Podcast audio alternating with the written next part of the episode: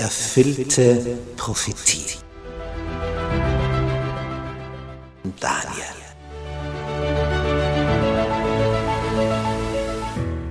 Wir studieren das Thema erfüllte Prophetie anhand des Propheten Daniel. Ein hochinteressanter Prophet, der vor 2600 Jahren gelebt hat, den Großteil seines Lebens in Babylonien im heutigen Irak verbracht hat, dort als Ausländer aufgestiegen ist in höchste staatliche Positionen und dem Herrscher eine Kenntnis über den wahren Gott, den Schöpfer des Himmels und der Erde vermittelt hat.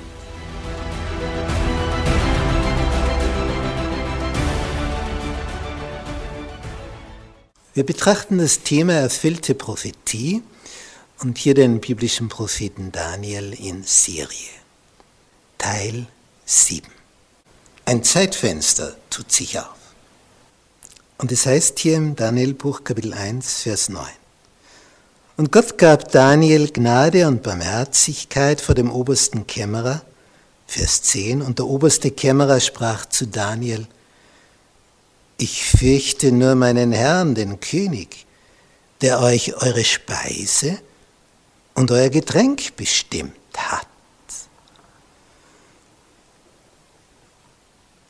Denn warum sollte er wahrnehmen, dass euer Aussehen weniger gut wäre als das der anderen jungen Männer in eurem Alter? Dann werdet ihr schuld, wenn ich meinen Kopf beim König verwirkte. Ich staune. Der Ministerpräsident outet sich hier. Das heißt, er öffnet sich diesen Gefangenen aus Juda, diesen jungen Burschen, und sagt, es wäre kein Problem, aber eure Nahrung, die hat der Herrscher bestimmt. Und das ist jetzt die beste. Das heißt, wenn ihr eine minderwertige Nahrung bekommt, so denkt der Minister, weil wenn der König das isst, muss das das Beste sein. Und wenn Sie jetzt also da eine Stufe drunter was essen und dann schlechter aussehen, dann fragt man sich, ja, wieso schauen die schlechter aus?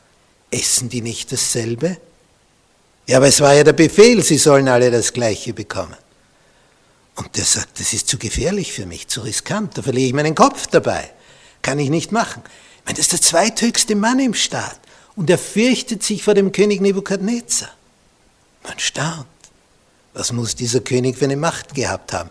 Wenn der zweithöchste Angst hat, seinen Job zu verlieren, ja nicht nur das, sein Leben zu verlieren, wenn er dem Herrscher in irgendeinem Punkt untreu wird, nicht loyal ist. Und er sagt also Daniel, ja, ich verstehe eure Beweggründe, ihr möchtet euch nicht verunreinigen, aber es ist der Befehl des Königs. Da, da kann ich nicht drüber hinweg. Er ist für sie, aber wie soll er das lösen? Da stehen sich zwei Welten total entgegengesetzt gegenüber. Und jetzt wendet sich Daniel an einen weiteren Beamten, der ihnen direkt in Bezug aufs Essen vorgesetzt ist. Äh, Vers 11, da antwortete Daniel dem Aufseher, den der oberste Kämmerer über Daniel, Hanania, Misael und Astaja gesetzt hatte. Also der Ministerpräsident hat einen anderen eingesetzt, der das jetzt durchführt mit der Nahrungszuteilung.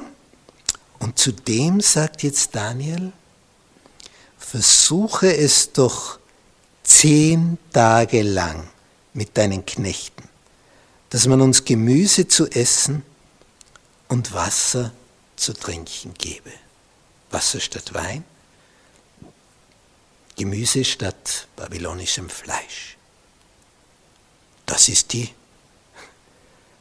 Ausgangssituation für die neue Regelung die sich Daniel erbittet. Probier's doch einmal zehn Tage. Da kann nicht alles schiefgehen, oder? Er ist also gewissermaßen bei einer Kontrollgruppe. Man macht das ja auch, wenn man zum Beispiel einen neuen Impfstoff erfindet. Die einen bekommen den Impfstoff und die Kontrollgruppe nicht. Und dann schaut man, wie ist der Krankheitsverlauf. Hilft die Impfung? Und das dauert natürlich normalerweise Jahre, um das alles zu erproben. Und Daniel bietet sich jetzt mit seinen Freunden so als Kontrollgruppe an. Die einen kriegen die Königsspeise und wir essen das, was wir von Jerusalem her gewohnt sind. Ja, schauen wir mal zehn Tage lang, ob wir dann schlechter ausschauen. Und das steht in Vers 14. Ich lese noch Vers 13.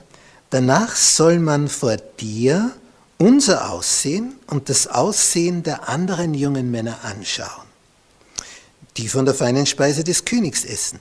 Nach dem, was du dann sehen wirst, handle weiter mit deinen Knechten. Da hörte er auf sie in dieser Sache und versuchte es zehn Tage lang mit ihnen. Was war das Ergebnis?